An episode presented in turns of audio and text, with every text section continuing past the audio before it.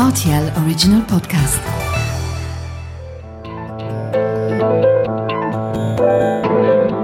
Vous avez comme un accent le podcast sur les langues et le multilinguisme au Luxembourg. Je suis Terence Jarroz et bienvenue dans ce 26e numéro.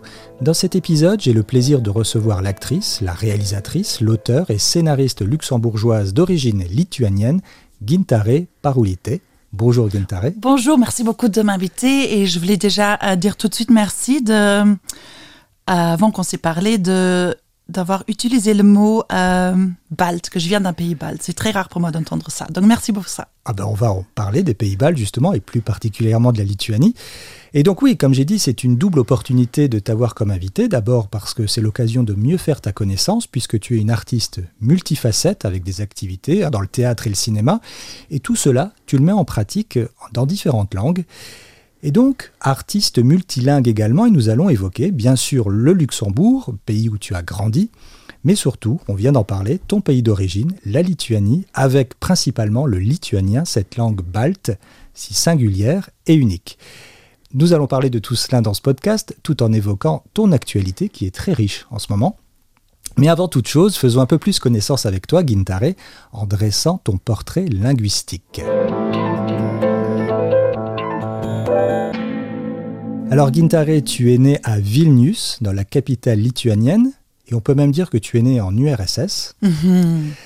Alors dans ta famille, quelle était la langue ou les langues les plus utilisées quand tu étais enfant à la maison et dans ton entourage familial? C'était juste le lituanien? C'était lituanien et c'était parce que c'était ma euh, la langue maternelle, mais c'était aussi. Enfin, c'est bizarre, je suis déjà touchée. On commence. Enfin, pour moi aussi, dans tout ce contexte maintenant politique avec Ukraine aussi, je ça me ça me fait enfin je ça me euh, ça m'amène beaucoup encore beaucoup plus de mémoire par rapport à mon- enfance parce que je suis née comme euh, tu as très bien dit dans dans un pays très euh, dans un dans un contexte très bizarre parce que je suis née en Lituanie mais qui a été occupée et occupée depuis très longtemps qui a aussi passé dans c'est un pays qui a passé aussi dans son histoire des longues phases où la langue a été interdite donc parler le lituanien, c'était aussi un acte politique. Euh, après, euh, donc j'étais, je suis née dans une famille qui a des partisans aussi, des, euh, des activistes politiques qui allaient contre la dictature. Donc on était poursu- poursuivis par la KGB. il y a des, des amis de famille qui disparaissaient, qui ont été tués. Donc être né dans ce contexte, c'était quand j'y pense maintenant, bah, j'ai pas eu ce qu'on appelle en fait une, une enfance innocente. Et, euh, et c'est aussi bizarre parce que donc les, les lois par rapport à la langue et par rapport à la vie aussi, en Lituanie à l'époque, changeaient tout le temps. Donc il y avait des, des moments où on a, un- on a interdisé de, de donner un, un nom lituanien à l'enfant. Après, du- oups, quelques mois après, on le, on le permet de nouveau. Donc, euh, en quelque sorte aussi, mon nom, c'est un, un geste politique de mes parents. Ça veut dire ambre. Donc, c'est euh, euh, la pierre précieuse, disons, de, la, des, de la mer Baltique. Oui, qu'on retrouve beaucoup hein, dans les pays baltes. Oui. Oui, exactement. Et que j'ai maintenant aussi sur mes doigts. Et, et tous les signes dans la rue étaient en russe. Donc j'ai appris à lire le russe, mais je ne savais pas ce que je lisais. Et mes grands-parents étaient professeurs de... Ils étaient linguistes euh, Ah. de, de la langue russe, par contre. Donc, euh, Ah, incroyable, Euh, quelle, quelle coïncidence. oui, mais de la langue russe. Oui, mhm. Que- Quel était leur sentiment? Alors Quelle était leur position par rapport à ça? ils ont, ils ont vu cette langue avec, je pense, plus de. Bizarrement, avec une distance politique. Donc pour eux, c'était plus la littérature, la grammaire, l'histoire. euh, Russe euh, oui, qui, est l'int- qui les intéressait. La et, grande euh, culture russe mhm. plus que le fond politique. Oui, oui. ouais, ouais. Et avec ta grand-mère, tu parlais le lituanien? Oui, oui, Mhm. que le lituanien. Avec toute ta famille que le Oui, oui. lituanien. Comme tu disais, Mhm. langue de résistance. hein, langue Oui. oui. Donc à l'école, ça se passait comment la scolarisation? Quand tu étais, là, cette petite partie de, de ton enfance, tu étais en, en Lituanie, la scolarisation, ça se faisait en quelle langue? Oui, j'ai en fait j'ai euh, j'étais dans l'école maternelle et j'ai fini la première année d'études à l'école primaire avant de déménager au Luxembourg. Et donc, ce qu'il y avait à l'époque, c'était bah, les uniformes encore. Donc, c'est très. Euh, euh, ouais, une manifestation euh, oui, du régime, bien évidemment. Et j'étais très jalouse parce que quand je suis allée en première année d'études, quand je suis allée en première année d'études, c'est la première année où on n'a plus appris le russe et où on ne devait plus porter l'uniforme. Donc j'étais complètement contre la dictature, bien évidemment, mais je voulais absolument avoir cet uniforme. Donc, comme moi j'ai grandi, tout était en lituanien. Mhm. Fin des années 80, mhm, pour, exactement. situer. Alors on va revenir hein, plus amplement sur la langue lituanienne juste après, mais poursuivons un petit peu ton portrait. Et donc dans les années 90, juste après la chute hein, de l'URSS, je crois, tu arrives avec ta famille au Luxembourg et tu as à l'âge de 7 ans, hein, tu es très très jeune. Alors tu étais petite, mais quel souvenir as-tu de cette période et te souviens-tu quelle langue, quelle autre langue tu as entendue pour la première fois en arrivée au Luxembourg? Oui, mes parents ils parlaient déjà l'anglais et euh, euh, l'allemand qu'ils ont appris en partie clandestinement mhm. euh, pendant la dictature soviétique. Hum, enfin, déjà, je, enfin, je savais rien. Pour moi, on était isolés en Lituanie, donc je me rappelle, il y avait un ami de la famille qui illégal, importait illégalement des, des cassette VHS où il a enregistré les clips vidéo de euh, sur MTV. Mhm. Donc pour moi, tout ce qui était l'Ouest était MTV. Euh, et pour moi, tout, euh, tout l'Ouest était Amérique, en quelque sorte. Donc quand je suis arrivée ici, j'étais très surprise par la quantité des langues, très impressionnée. Je me suis sentie dès le début extrêmement privilégiée d'être ici. Mhm. J'ai adoré aller à l'école j'ai respecté les professeurs énormément, leur travail. Euh, et je, oui, donc ça, je pense, me différencier aussi beaucoup euh, des autres enfants. Je me mhm. sentais très, très privilégiée. Une des premières choses qui m'a impressionnée, c'est que ici, vous, avez toujours eu des bananes dans le supermarché durant toute l'année. Parce qu'en Lituanie, on les a reçues une, maximum deux fois par an. Et on a eu, euh, et le nombre des bananes qu'on a reçues était euh, dépendait du chiffre euh, des membres de famille. Et le fait que les gens ici ont pu les acheter pendant, durant toute l'année sans être dans une queue au supermarché. Parce que dans euh, l'Union soviétique, donc on, attendait, on a passé la majorité de notre vie dans les queues, on ne savait même pas pourquoi on, on, attendait. Et si le fait qu'on pouvait s'acheter des bananes pendant, durant toute l'année sans attendre dans la queue, pour moi, c'était extraordinaire. Et par contre, je trouvais les gens pas polis dans le sens où qu'ils ont les, mangé les bananes très vite. Pour moi, c'était un rituel. On, euh, on, les savourait. Oui, euh, oui mais c'était tout un, c'était toute une histoire. Mm. On, mange la banane, on la coupe dans plusieurs dés, on la met dans la bouche, on pousse euh, le, morceau de banane avec la langue dans la bouche en haut pour que, ça, pour que le morceau fonde. Et oui, pour moi, c'est très étonnant la vitesse de la consommation des bananes. Donc, au Luxembourg, tu commences à aller à l'école. Comment que ça se passe pour toi au niveau des langues? Quelle langue tu apprends en premier Comment tu communiques avec tes, camarades Est-ce que tu as des souvenirs Des anecdotes peut-être? Ah, je pense que j'ai moins d'anecdotes que des mémoires mhm. plutôt mélancoliques. Donc, je suis allée pendant un an, euh, je suis allée dans ce qui à l'époque s'appelait American International School of Luxembourg, mhm. euh, parce que mon père a eu un contrat, il est architecte, il a eu un contrat d'un euh, an. Et donc, mes parents ont pris la décision de me que j'aille dans l'école américaine pour justement pas euh, pour m'éviter d'apprendre quatre langues pour, après devoir partir éventuellement. Et donc cette année dans euh, l'école internationale était pas extraordinaire. Donc j'étais un enfant qui n'a jamais vu des gens d'autres cultures, d'autres ethnicités, d'autres origines. Et ma meilleure amie était Natsuko Iwabuchi, elle était japonaise, donc euh, pour moi tout était euh, extraordinaire. Et du coup, euh, le contrat de mon père a été prolongé. Je suis allée dans l'école primaire Henri VII à Limpersberg, qui est une école luxembourgeoise. Mhm. Et pour moi, c'était extrêmement dur parce qu'il y avait énormément de racisme, énormément de d'exclusion. aussi, on m'a donné le le défi en me disant que j'ai trois mois à apprendre luxembourgeois, le français ou l'allemand, sinon on me mettrait dans la première euh, hmm. année euh, d'école de nouveau. C'était intéressant parce qu'en même temps, mes parents ont appris ces langues aussi. Donc c'est intéressant d'avoir, donc à l'époque j'avais alors 8 ans, d'apprendre des langues en même temps que tes parents. Donc c'est quelque chose qui est très euh, vulnérable, c'est très beau.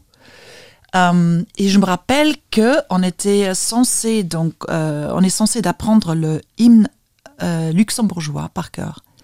Et j'étais la seule à, à le savoir. Et j'étais extrêmement euh, fière. Et quel lien tu as noué depuis avec la langue luxembourgeoise? Maintenant, pour moi, c'est une. Le lituanien, c'est une langue maternelle, le luxembourgeois, c'est une langue paternelle. Enfin, pour moi, c'est quelque chose qui est extrêmement familier, qui est moi. La langue d'adoption. Absolument. Absolument. Et concernant le français, alors tu l'as appris, une langue que tu as apprise à l'école? Oui, donc je l'ai appris à l'école primaire, dans l'école Henri VII, euh, puis j'ai fait le lycée euh, classique des euh, lycée des garçons, à Limpertsberg aussi, et je veux, ça me met déjà maintenant aussi de- d'en parler, je veux euh, dire un grand merci à ma professeure de français à l'époque, qui s'appelait Madame Paula. Et je pense que j'avais 14 ans quand elle nous a fait lire Guy de Maupassant.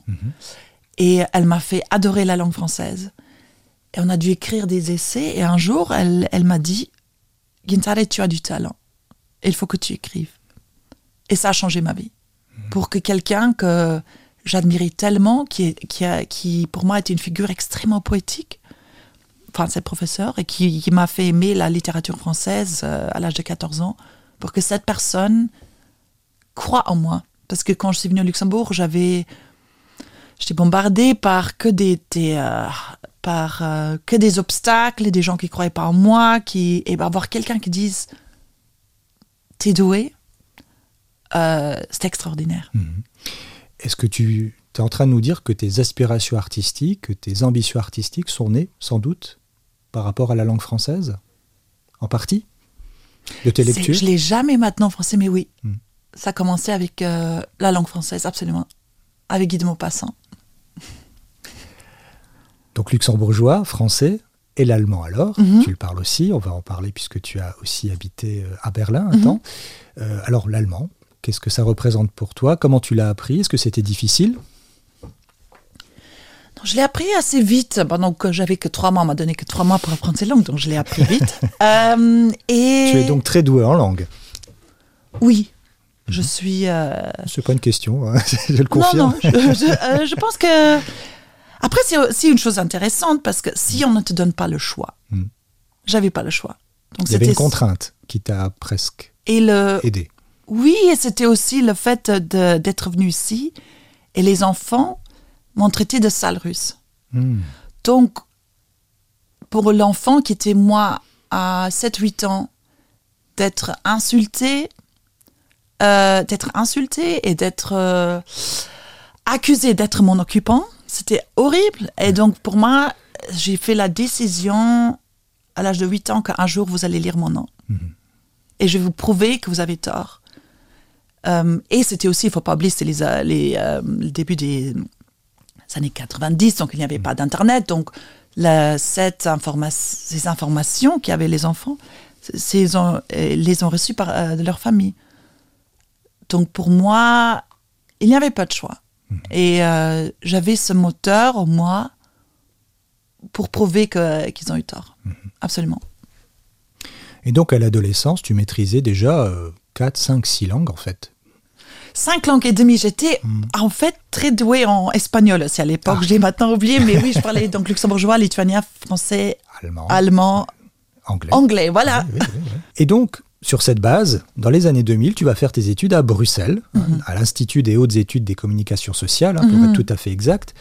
Alors, dans la tête de la jeune fille que tu étais, tu avais quelles ambitions, tu avais quelles envies à l'époque?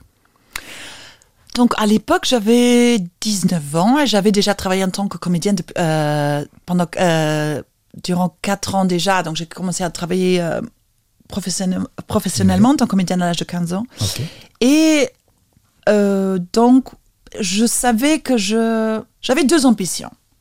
Apprendre à raconter des histoires, euh, espérant de devenir soit réalisatrice, soit scénariste, et devenir psychologue.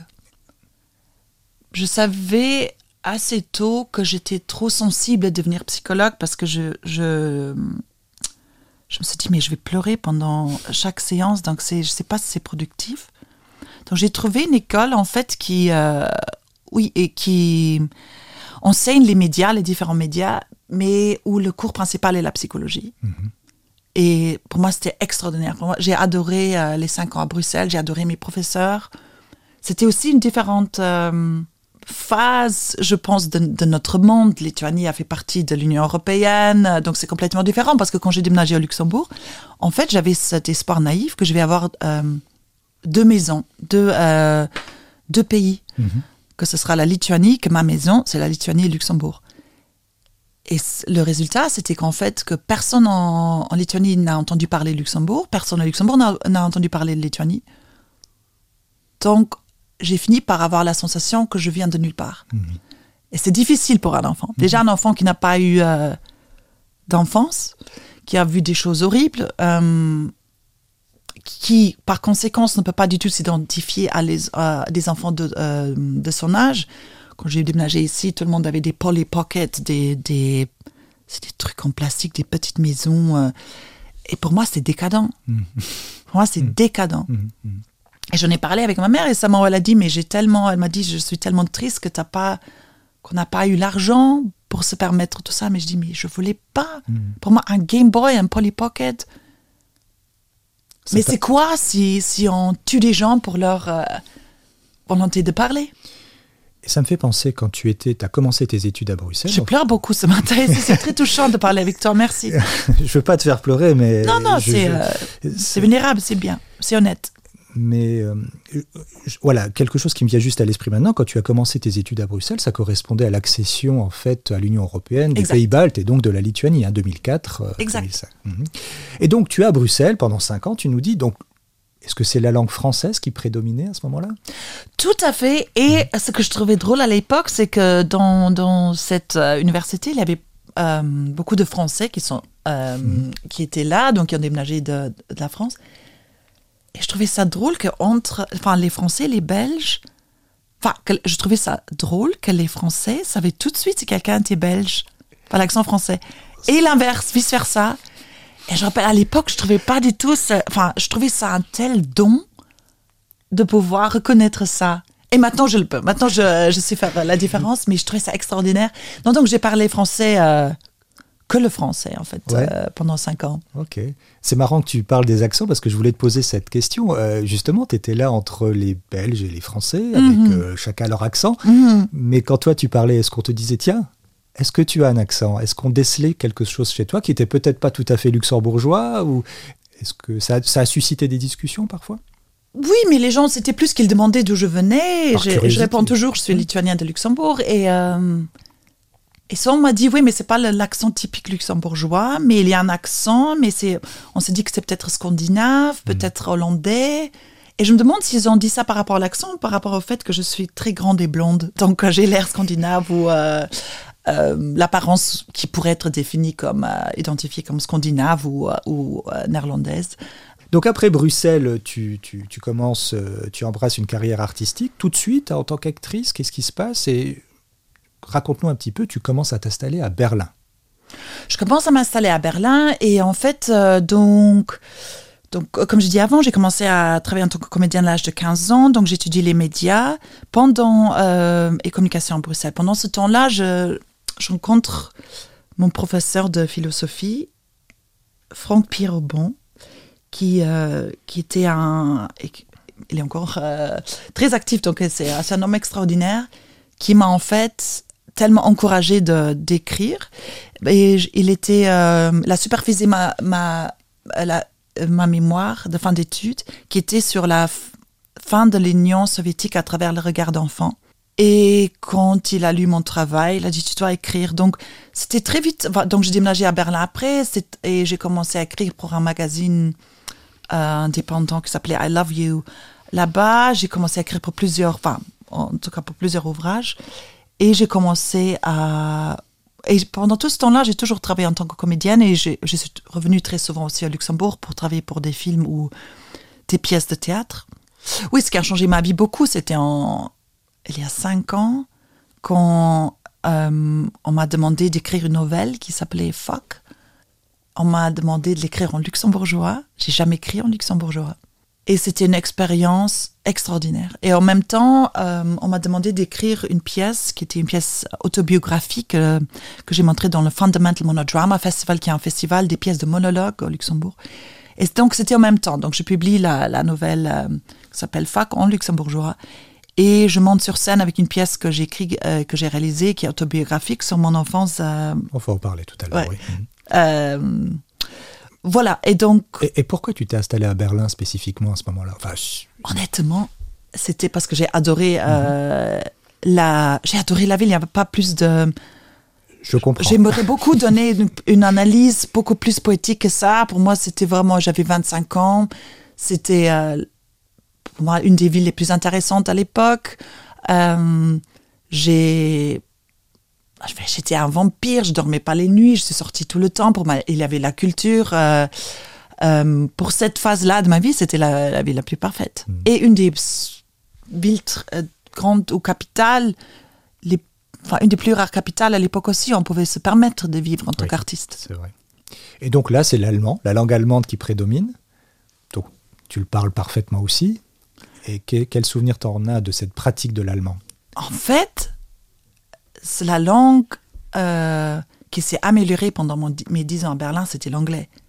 Parce que Parler plus l'anglais que l'allemand oui, et donc en tant que comédienne, j'ai jamais compris que lorsqu'on est invité pour euh, pour un casting, on, enfin, on nous demande souvent, et tu dois avoir l'acc- l'accent allemand parfait. Je me dis, mais pendant mes dix ans à Berlin, et je suis quelqu'un de social et curieux, et, et donc j'ai rencontré beaucoup de, de gens extraordinaires et très intéressants, mais il n'y avait pas une soirée au Luxembourg, euh, au Luxembourg, désolé, à Berlin, Mhm.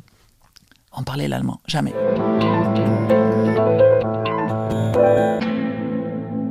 Alors on va revenir sur tes nombreuses et riches activités artistiques, dans le cinéma et le théâtre, on en a déjà parlé, mais arrêtons-nous quelques instants euh, sur la langue lituanienne. On va évoquer hein, donc ton pays d'origine. Donc Lituanie, hein, qui fait partie de ce trio de petits pays, entre guillemets, hein, qui longe la mer Baltique et que l'on dénomme plus communément les pays baltes, ni nordiques ni slaves, hein, mais baltes, ces pays que l'on méconnaît le plus souvent et dont on ignore euh, les capitales au mieux où on les confond très souvent. Alors cela étant posé en Lituanie, on parle lituanien, on en a déjà parlé. Comment tu pourrais nous présenter en quelques mots ta langue maternelle?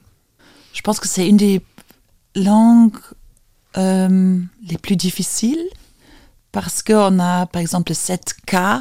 Oui. Donc, euh, ton nom déjà, si je vais chez toi ou si, tu, ou si je parle de quelque chose qui t'appartient, c'est Terenso, Terensoi, Terensam. Donc, c'est extrêmement difficile à apprendre. Donc, je suis très heureuse que c'est ma langue maternelle parce que je pense pas que j'aurais pu apprendre après. C'est trop difficile. C'est une langue très euh, poétique dans, euh, dans son vocabulaire. Il y a beaucoup de synonymes très spécifique pour des, pour, des sentiments, des choses. Et au niveau de l'énergie, donc si moi je parle d'une recette de gâteau avec ma mère, toi tu pourrais penser qu'on se dispute. Et en fait on se dit qu'on s'adore et on parle d'un gâteau. Donc Apparemment le lituanien ne possède pas 5 mais 12 voyelles au niveau de la prononciation. Tu peux nous en faire, un- enfin, nous, nous Oui, en donc- prononcer quelques-unes pour qu'on ait une idée? Euh, donc c'est juste euh, donc la, euh, la- dans la majorité des cas c'est la euh, c'est la voyelle qui finit un mot. Donc si je dis je vais chez Terence, H et se passe Terensa. Terensa, donc ça euh, donc le A de la fin de Terensa a un petit euh, comment est-ce qu'on dit ça? Un petit virgule en dessous de là peut-être? ouais, une, une cédille.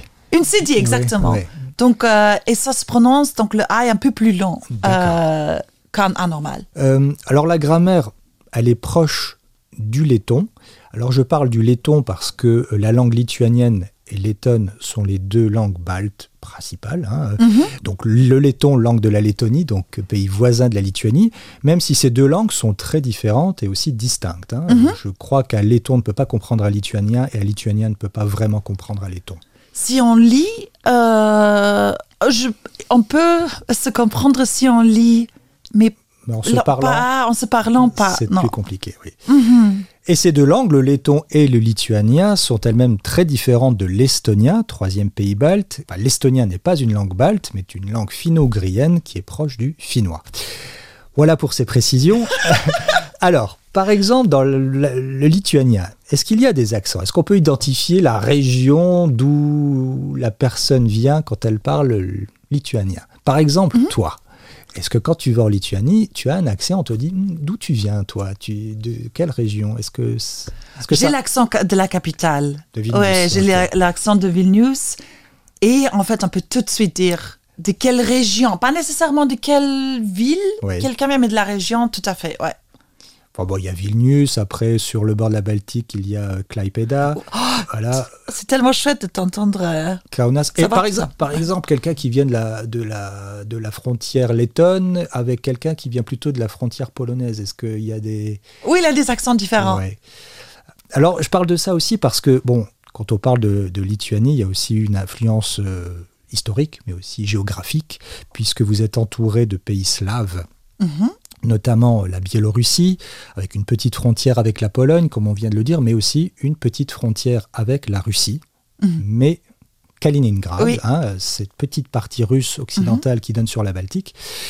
Ce qui fait que de, la, de par la géographie et l'histoire, il y a de nombreux Lituaniens qui parlent, maîtrisent le russe. La plupart des Lituaniens ou même des Baltes d'une certaine époque parlent le russe. Mhm.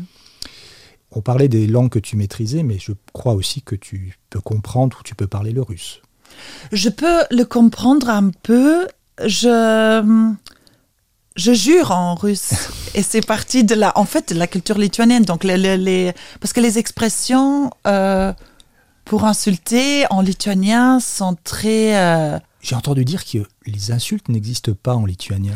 pas vraiment. Ça, c'est incroyable. Pas vraiment. Et donc, euh, maintenant, j'improvise parce que, euh, bien sûr, quand, ils me font un exemple, je, je l'ai- Mais donc, euh, mais c'est genre, fais virer ton chien.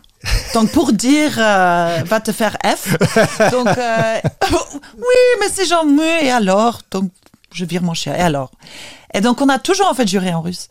Et euh, j'ai grandi aussi, donc, ce qui était intéressant aussi par rapport à la langue russe, c'est que en général, les Lituaniens étaient contre le régime. Ils étaient conscients que euh, la souffrance euh, quotidienne qu'on a, vécue à cause du euh, gouvernement soviétique et russe, c'était à cause de 20 monstres. Et donc j'étais aussi éduquée pour savoir que notre histoire est liée aux 20 monstres et pas, et pas aux Russes en tant que nation, ni aux Russes en tant que culture. Au va monstre. je- Une façon de dire. D'accord. Une façon de dire que c'était les, les euh, people on top. Donc, Oui, euh, ok, et donc on m'a pas. et Je sais pas comment ils ont pu réussir à faire ça. Ça veut dire. Enfin, maintenant, bien sûr, je pense différemment pendant, pendant la, euh, euh, le génocide en Ukraine. Je pense surtout différemment, mais en tout cas, je trouve ça, même quand j'y repense, je trouve ça intéressant. Je trouve ça intéressant que on a protégé la langue. Donc, lituanien, c'est une langue de survivants. Et en même temps, on m'a pas fait haïr les Russes ni la Russie. On m'a fait déjà comprendre que voilà, tout est dû au vin monstre. Et ce que je trouve aussi intéressant par rapport aux langues, c'est que dans mon ex-copain, il était irlandais. Et je trouve ça très intéressant en Irlande qu'il parle anglais. Que Oui. tu parles la langue de tes occupants. Et ils, et ils apprennent l'irlandais euh, donc à l'école. Le Ils parlent le gaélique. Donc ils apprennent ça à l'école. Ils savent le parler, mais ils communiquent jamais. Oui.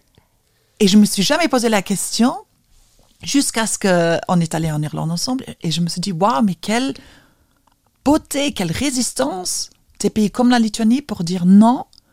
On, on nous interdit de parler la langue, on nous interdit de l'écrire. Pendant- Il y avait certaines phases dans l'histoire de, euh, surtout fin du Xe siècle, on nous a interdit de l'écrire. Et c'était une phase, je pense, pendant 40 ans. Oui. Et donc, en fait, la langue a survécu à cause des euh, gens qui clandestinement ont transporté des livres. Donc, je suis la langue que je parle et le résultat des livres. Mhm. Et c'est très beau. Oui, alors je résume un peu ton propos. hein. Pourtant, langue très ancienne, hein, le lituanien est devenu euh, une langue officielle de la Lituanie, la langue officielle de la Lituanie à partir de 1918. Et donc à partir des années 40, ça se gâte, avec l'invasion, l'annexion et la russification de la Lituanie et des trois autres pays baltes par les soviétiques, donc les Russes. Tiens, tiens, déjà ou encore, hein, cela rappelle Mhm. quelque chose, hein, une résonance avec l'actualité. Mhm.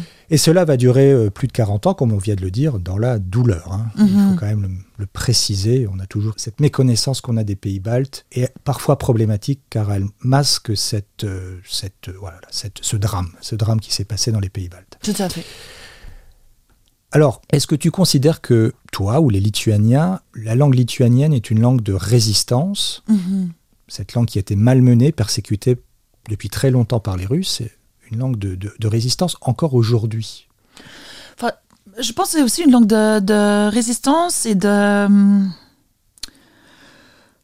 Aussi, il ne faut pas oublier que dans les années 40 et 50, euh, la majorité des intellectuels en Lituanie ont été tués. Donc, ils, ont été euh, menés dans les goulags à Sibérie. Donc, pour moi, c'est magique que cette langue ait survécu. Parce que la majorité des gens qui écrivaient, qui la parlaient et qui euh, euh, la rapprochaient des gens, ils ont, été, ils ont disparu. Euh, pour moi, tout a changé, bien sûr, à cause de, euh, du génocide donc, qui est en train de se passer. Et je dois avouer que je me permets d'être enragée.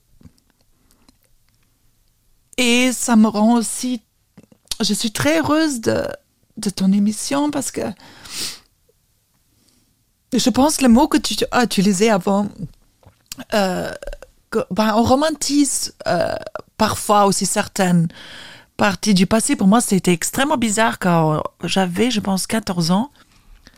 Et les gens commencé- ont commencé à porter des t-shirts avec CCCP, donc SSSR. Et ces t-shirts, c'était cool de les porter. Et les marques comme H&M ou Zara euh, les ont vendus. Mais c'est décadent. Perturbant C'est perturbant, c'est traumatisant. Mhm. Quand quelque chose devient. Quand la torture devient la mode, en fait.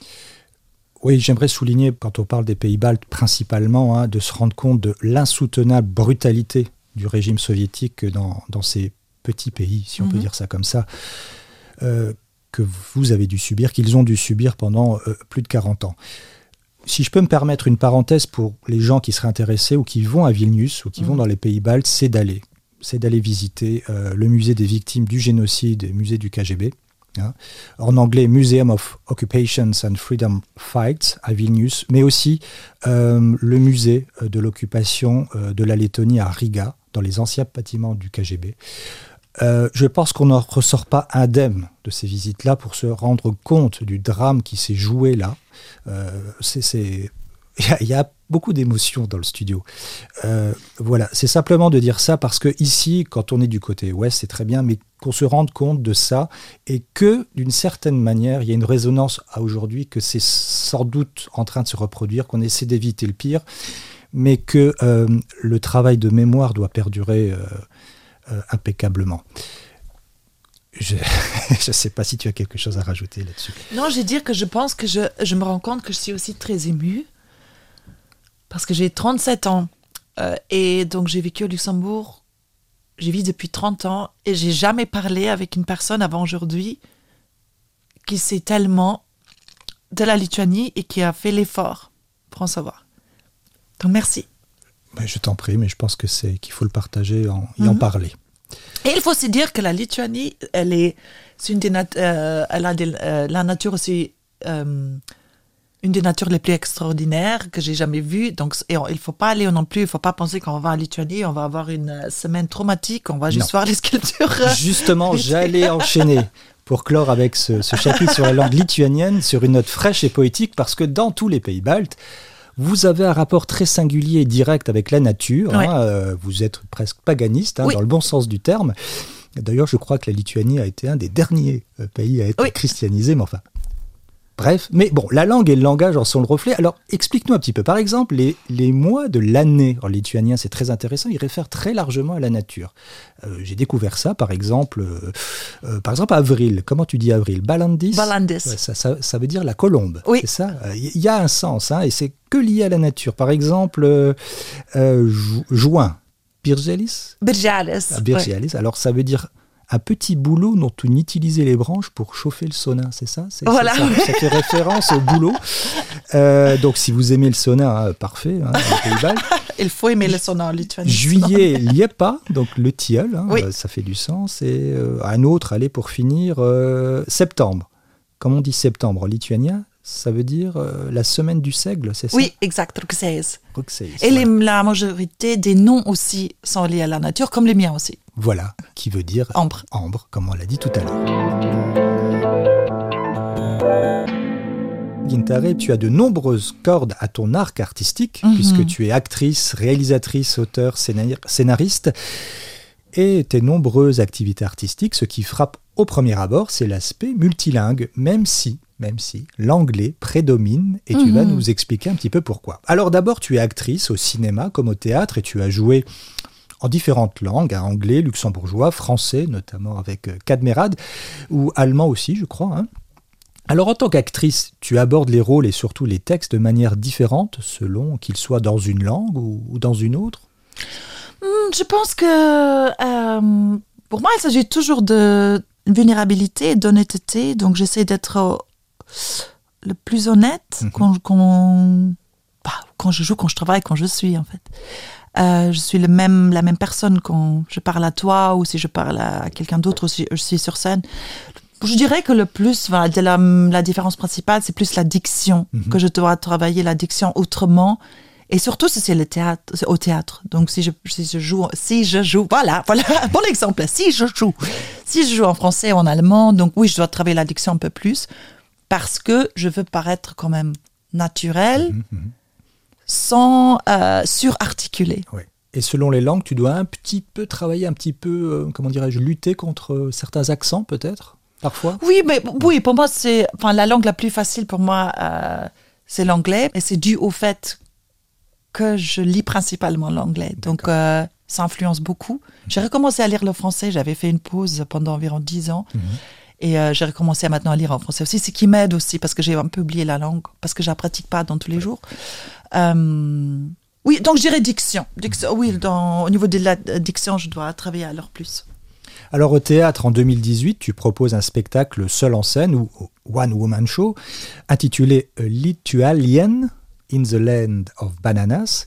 On a parlé hein, justement des bananes juste avant, Oui, je oui. crois que ça y fait référence. Mhm. dont ce spectacle dont tu es l'auteur et l'interprète, très autobiographique, et tu parles de l'identité, de ton Mhm. identité. Alors si tu veux bien, juste un petit extrait qu'on écoute. Oui, volontiers. At the back of my business card, it says, Don't be afraid to mispronounce my name. And I sign my emails with the phonetic interpretation of my name. The most common comments I get when I introduce myself are, Ach, das klingt doch ein bisschen wie Gitarre, oder? Äh, Gitarre comme taré?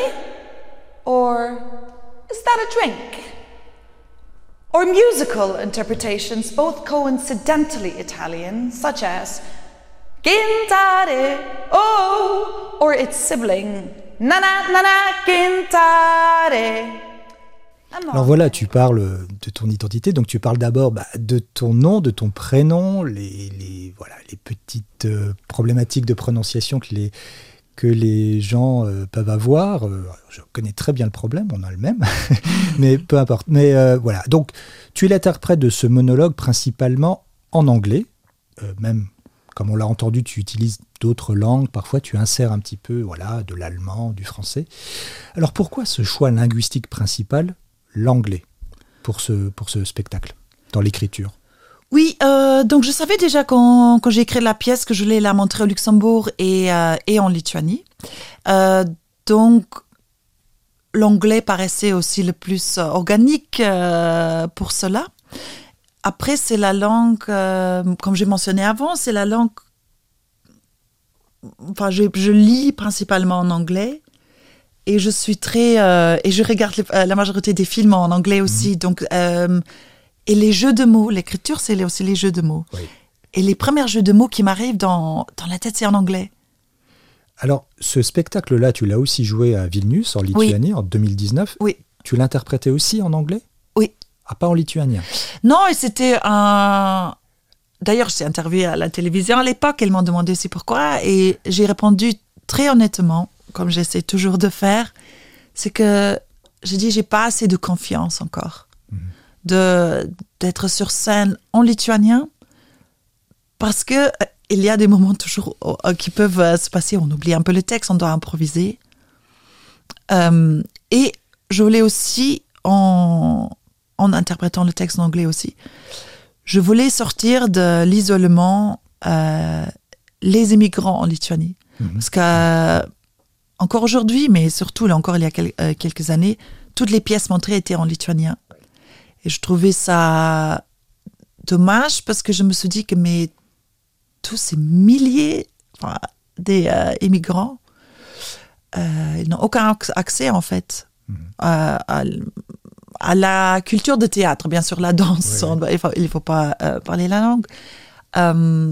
Et je voulais, puisque la pièce, la pièce parle de Lituanie et euh, enfin Luxembourg de cette euh, crise d'identité, je me suis dit mais eux sont aussi ces gens que je veux euh, attirer. Alors tu vas proposer ton Sogo One Man Show très bientôt, qui s'appelle Loveful, donc toujours en anglais. Donc ça va parler de quoi cette fois-ci? Donc cette fois, c'est une pièce qui n'est pas autobiographique. euh, je l'ai écrit et je l'ai réalisé. Et, euh, et c'est Laila Lalali qui a joué le rôle principal l'année dernière dans aussi le Fundamental Monodrama Festival. Et maintenant, ce sera une production au Théâtre National de Luxembourg. euh, Mais c'est toi qui vas l'interpréter? Non, Non, d'accord. c'est, euh, je vais pas l'interpréter. euh, je vais pas l'interpréter. C'est une euh, actrice euh, extraordinaire de Londres. On va encore annoncer avec le théâtre son nom. Donc, je, euh, Ah, ok. je peux encore dire maintenant. encore confidentiel. Oui, encore, mais pour- pour- juste pour quelques jours. Euh, et ça traite sur, euh, en gros, ça traite sur l'effet des traumatismes non guéris de notre enfance sur notre capacité d'aimer et de recevoir l'amour en tant qu'adulte. Alors théâtre, mais aussi cinéma. Au cinéma, euh, tu as été, tu, tu fais ton travail d'actrice, tu interprètes des rôles dans différentes langues aussi. Mais c'est plutôt la réalisation qui t'attire depuis quelques années, avec la mise en scène de deux courts métrages et un troisième en cours, je crois. On va Oui. en parler. Alors ton premier court métrage s'appelait Is That Like Your Real Job? Tu montres euh, les aventures d'une actrice d'origine lituanienne hein, qui passe des castings pour des pour des rôles au cinéma. Tu, c'est en anglais. On peut écouter un petit extrait Tout à fait. So, who have we got here? Ramoon. uh, Ramoon the raccoon, right? I haven't heard that one before. Um, it's Ramune. So you're from Romania or Poland or? Lithuania, actually. Yeah. Ah, you're from Riga then? No. Oh, wait, wait. Tallinn it is. No. The other one. Yeah. Vilnius, yeah. Yeah, yeah. Jonas Mekas is from Lithuania. Yeah. Yeah. It's so nice you know this. Um, I mean, I don't get to hear that often, so yeah. My previous cleaning woman was from Lithuania, actually. Yeah. Aren't there a lot of prostitutes coming from there? I mean, they obviously are good at their job, aren't they? Right? So, how long have you been living in Luxembourg for? Oh, um, about 20 years. Est-ce qu'avec ce court métrage, tu avais des, des comptes à rendre Oui, en fait, euh, j'ai, en tant que comédienne, j'ai joué dans un film où j'étais euh, humiliée par les réalisateurs. Et donc, je rentrais chez moi et, et le livre que j'ai lu à l'époque, c'était un livre euh, écrit par Nora Ephron, donc qui est une essayiste euh, et scénariste et réalisatrice américaine. Et la page que dans la page que j'ai ouverte, c'était écrit que elle, elle dit que de sa mère, elle dit ma mère m'a toujours dit que, enfin m'a toujours raconté, expliqué le, le pouvoir des histoires et d'écrire des histoires. Et par exemple, si tu tombes, euh, comment est-ce qu'on dit banana peel? If you slip on a banana peel. La, Glisser sur la peau de banane. Oui. Et donc, dans, dans cette page, euh, c'est marqué que si tu glisses sur la peau d'une banane, les gens rient.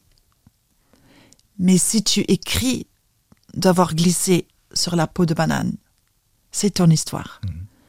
Et cet euh, petit passage a complètement changé ma vie. Et ce soir-là, j'ai écrit euh, tous les scénarios de ce film. Donc, c'est. euh, et ce film a fait en sorte que je suis aussi devenue réalisatrice. Donc c'est un méta, méta, méta. J'ai dû, oui, et j'ai dû, j'ai dû écrire cette histoire. Ça a dû être le, aussi mon premier film et j'ai dû jouer le personnage principal aussi. Mhm.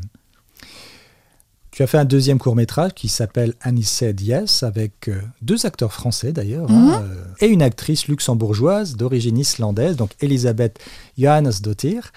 Raconte-nous, qu'est-ce qui se passe dans ce, dans ce court métrage Donc dans ce court métrage, on, on parle d'un euh, couple qui va euh, chez un organisateur de mariage et en fait, euh, ils se rendent compte, compte, euh, compte qu'en fait leurs différences culturelles euh, fait en sorte qu'en fait non, ce, ce gros plan ne va pas, pas, va- pas avoir lieu. On écoute un extrait Tout à fait. Uh, By the way, where are you from? From Iceland? Yeah. Wonderful, wonderful. I love Björk. Fantastic woman, really. Musician, I mean. And I suppose you're French. Yes, um, but my uh, dad is Greek. Oh J'ai été à Mykonos aux dernières vacances de Pâques. Ah, c'est bien. hein. Pas trop de monde, pas trop chaud. La mer est un peu fraîche, mais c'était. Ouais, on peut déjà se baigner, Ouais, et puis ouais, euh, au moins, ouais, les plages sont Oh, désertes. Sorry, sorry. OK, so. um, Voilà. Différentes cultures, différentes nationalités, différentes langues aussi. Tu as, tu as inséré un petit peu de français dedans. Mais pourquoi, euh, enfin rapidement, pourquoi ils sont français, pourquoi islandaises, enfin, pourquoi cette histoire finalement entre ces différentes cultures et ces différentes nationalités? Enfin, d'abord aussi le début du, euh, le- la raison d'être de ce film, c'est aussi parce que j'étais, j'ai fait l'expérience d'être une locale, donc lituanienne, mais et, une- d'une- euh, et l'expérience d'une immigrante aussi. Et je pense qu'on parle tellement souvent sur la beauté des différentes cultures, nanana, ce qui est vrai. et je pense qu'on parle pas assez des, des malentendus en fait. Et je voulais, euh, au début, je pensais de la jouer moi-même, donc de faire euh, que l'histoire soit entre une lituanienne et, et lituanienne et n'importe quel autre pays en fait, parce que je voulais juste l'important, c'était pas d'où nécessairement elle venait, mais que ce soit, soit des pays différents. Après, j'ai vécu euh, en Islande pendant deux ans. Et euh, ma meilleure amie est islandaise et j'ai grandi avec des Islandais dans l'industrie du cinéma à Luxembourg, donc, donc je connais beaucoup euh, sur, ce- sur cette culture. Donc je, me suis dit, ah, je me suis dit, oh, je vais euh, trouver deux, deux cultures opposées. Je vais faire en sorte que la femme est islandaise et que l'homme soit mi-grec, mi-français. Et donc on a d'un côté cette culture pagan, pagan de- d'Islande en fait Païenne païenne d'Islande. Et aussi cette culture extrêmement traditionnelle et très il faut plaire à papa de, de, de Grèce. aussi. Religieuse aussi, surtout, voilà, euh, de Grèce. Alors tu travailles sur ton troisième court métrage, Dead Night. Rapidement, ça va parler de quoi? Un homme et une femme se rencontrent pour la première fois dans un restaurant pour qu'on se rende compte à la fin du film euh, que c'est qu'ils ont eu le rendez-vous mais avec d'autres gens. Ah. c'est un peu compliqué. Un malentendu. Un malentendu. De nouveau un malentendu. et c'est entre euh, une Française et un Irlandais. Donc, ah, euh, voilà, de nouveau les nationalités de différentes. nouveau les nationalités différentes. De, de nouveau après, euh, je pense la majorité de mes projets parlent aussi de la force, de la vulnérabilité. Donc, euh, et je pense que la vulnérabilité, c'est quelque chose d'extrêmement magique. Et donc, donc, chaque projet, je parle de, des, des sujets féministes, Mhm. de la- euh, des différentes cultures et de la vulnérabilité. Donc, Date Night va réunir tout ça Très bien. aussi.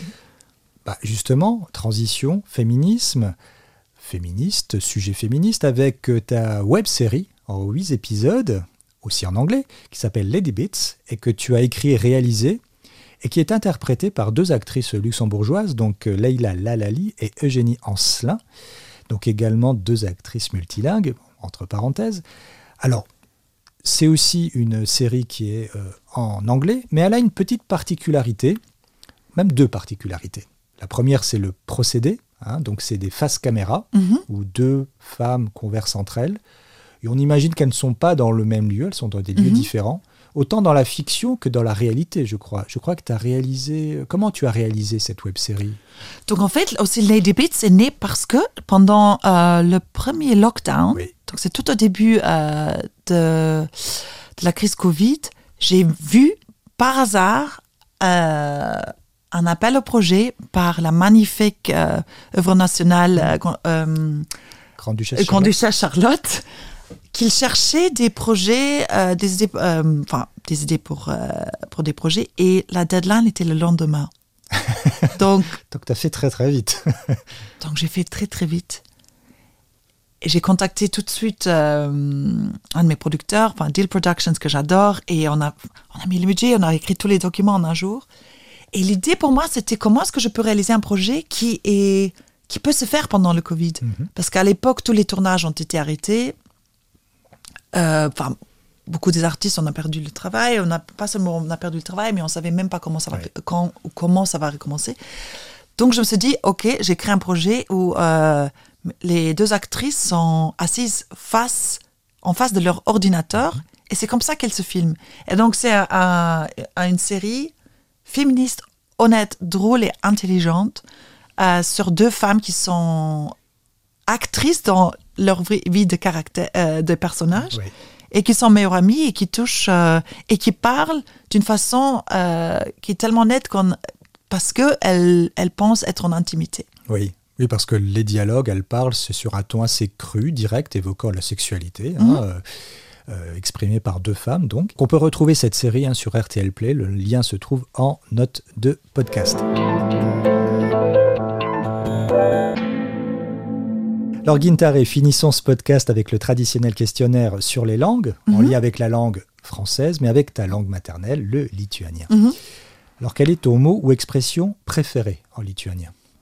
Euh, tout, tout de suite, ce qui me vient à l'esprit, meile, l'amour. Maile. Meile. Le mot en lituanien qui est le plus difficile pour toi à prononcer ou à écrire Šikšnosparnis, euh, la chauve-souris.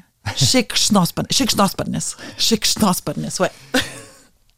Un mot ou une expression en lituanien intraduisible dans une autre langue, selon toi Preste popere, qui veut dire méchant papier, et on dit que preste popere, c'est quelque chose va mal, va pas bien. Ok. Preste popere, mauvais papier. Le mot en lituanien qui te rappelle ton enfance Svareines, le coin. Parce que j'ai toujours bu le thé de, de ces fruits. Comment est-ce Ah qu'on oui. prononce en français? Le coin. Le coin. Quel est le mot ou expression préférée en français? Doux. Le mot en français qui est le plus difficile pour toi à prononcer ou à écrire Le pen. Quelle langue aimerais-tu parler aujourd'hui et maîtriser? Et pour quelle raison? L'ukrainien. Pour euh, les faire, euh, pour qu'ils se sentent plus euh, chez eux et plus compris et plus soutenus. Un livre ou un film ou une chanson en langue française, francophone hein, en général, que tu apprécies particulièrement ou qui a peut-être changé quelque chose pour toi? Le livre Sans alcool par Claire Touzard qui m'a euh, beaucoup soutenu dans ma sobriété. Invisibilité, télépathie, ubiquité, immortalité, polyglottisme total. Si c'était des super pouvoirs, lequel choisirais-tu et pourquoi? Oui, pouvoir être euh, dans plusieurs lieux en même temps pour pouvoir euh, lutter et soutenir les causes, plusieurs causes euh, en même temps. Et euh, en ce moment, je parle notamment, je pense notamment à l'Iran et l'Ukraine. Merci beaucoup, Guintare, d'avoir participé à ce podcast. Merci beaucoup à toi, merci de, de, de m'avoir mis, à- mis à, mis à l'aise. Je t'en prie et merci à toi de nous avoir fait connaître un peu mieux la langue lituanienne, la Lituanie aussi et par extension les pays baltes. Euh, Merci à toi, Terence. Pisogero Bisogaro. Pisogaro. Bisogaro. Alors mon pauvre lituanien a laissé, bon, c'est mieux que rien. Merci à toutes et à tous de nous avoir écoutés et on se donne rendez-vous une prochaine fois avec un ou une nouvelle invitée dans Vous avez comme un accent.